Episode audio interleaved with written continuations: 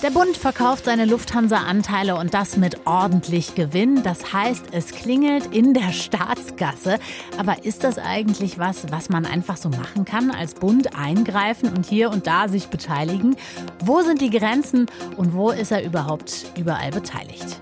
Deutschlandfunk Nova. Kurz und heute. Mit Jenny Gärtner. 750 Millionen Euro extra Kohle für den Bundeshaushalt. Hört sich ziemlich fett an, würde ich mal sagen. Das ist nämlich so viel Geld. Damit könnte man zum Beispiel das 9-Euro-Ticket für einen ganzen Monat komplett durchfinanzieren. Und möglich ist das, weil der Staat in der Corona-Krise sich an der Lufthansa beteiligt hat, um die zu stützen. Und diese Anteile wurden dann wieder verkauft und zwar mit ordentlich Gewinn. Hört sich nach einem ziemlich guten Geschäftsmodell an und das wollen wir uns anschauen mit Gregor Lischka aus unserer Wirtschaftsredaktion. Wenn das so gut läuft, wo ist der Staat noch überall beteiligt? Ja, das ist eine ziemlich lange Liste. Also insgesamt ist der Bund an knapp 110, 115 Unternehmen unmittelbar beteiligt. Also da gehören bekannte Unternehmen wie die Telekom dazu, äh, die Deutsche Bahn, da hält der äh, Bund sogar 100 Prozent der Anteile, die Post. Aber es gibt auch ein paar unbekannte Unternehmen, wie zum Beispiel Flughafengesellschaften. Grundsätzlich äh, heißt es vom Bundesfinanzministerium aus, der Bund geht nur dort eine Beteiligung ein, wo ein wichtiges Bundesinteresse besteht. Also das betrifft meistens äh, die kritische Infrastruktur.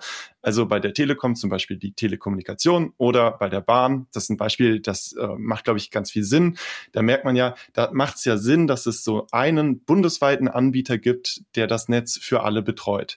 So, und eine Aufstellung vom Bundesfinanzministerium zeigt, der Bund macht mit diesen ganzen äh, Beteiligungen tatsächlich Gewinn. Also sogar in 2020 2020, also dem Corona-Krisenjahr, mhm. hat der Bund rund 2,1 Milliarden Euro ähm, Dividende wow. erhalten. Okay.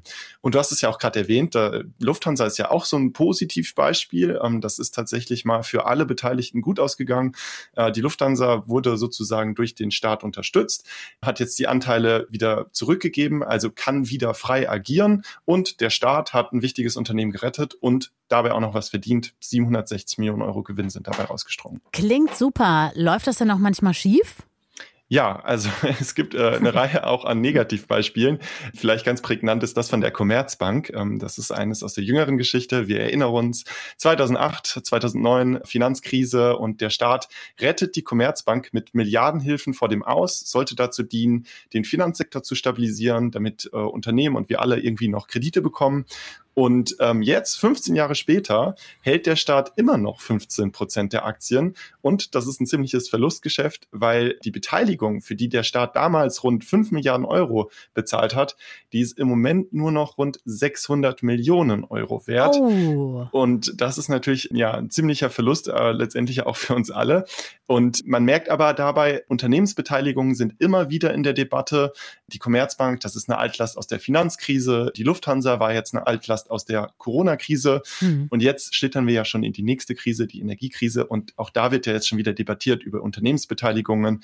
Bei Uniper, das ist ja ein wichtiger Gasversorger, da wird jetzt auch schon wieder darüber diskutiert, ähm, den komplett zu verstaatlichen. Okay, also wir hören raus, es geht eigentlich immer um Krisensituationen. Wann kommt denn die staatliche Beteiligung an Unternehmen überhaupt in Frage? Das ist eine ziemlich äh, grundsätzliche Frage, ja, weil es ist nun mal ein recht schwerer Eingriff in eine Marktordnung. Und ich habe genau diese Frage, die du gerade gestellt hast, mal an äh, Dr. Christian Rusche vom Institut der deutschen Wirtschaft weitergeleitet. Und der argumentiert, ähm, dass es halt vor allem dann Sinn ergeben kann, wenn es nun mal solche externen Schocks, Krisen, Krisensituationen gibt. Und da macht es eben Sinn, funktionierende Unternehmen, funktionierende Geschäftsmodelle eben am Markt zu halten damit eben die Auswirkungen hinterher nicht aus dem Ruder laufen und man eben einer Depression, einer, einer, einer sehr starken Wirtschaftskrise hinterherläuft. Aber da ist natürlich Vorsicht geboten, weil verstaatlichte Unternehmen, das ist ja auch so ein bisschen die Idee, können nur sehr schwierig pleite gehen, weil die haben ja immer so eine Art starken Beschützer, auf den sie sich halt einfach immer verlassen können. Und daraus resultiert vielleicht, äh, dass sie sich dann auch weniger im Wettbewerb anstrengen müssen, und das birgt dann wiederum auch ein gewisses Risiko. Weil eben ineffiziente Unternehmen am Markt gehalten werden und so der Platz quasi für neue, effizientere, innovativere Unternehmen nicht da ist. Und dann gibt es natürlich auch noch die Gefahr der Wettbewerbsverzerrung. Also wenn man jetzt das eine Unternehmen rettet und das auf diese Kapitalbeteiligungen zurückgreifen kann und äh, in derselben Branche ein anderes Unternehmen nicht rettet, da gibt's dann natürlich irgendwie so eine Schieflage im Wettbewerb. Also mhm. Staatsbeteiligungen an einzelnen Unternehmen, das ist meistens nur ein Notinstrument und äh, da muss man dann auch je nach Branche und so weiter sehr, sehr stark abwägen. Warum der Staat sich bei Unternehmen einkauft und welche Chancen und Risiken das Ganze birgt. Gregor Lischka aus unserer Wirtschaftsredaktion hat es uns erklärt. Deutschlandfunk Nova. Kurz und heute.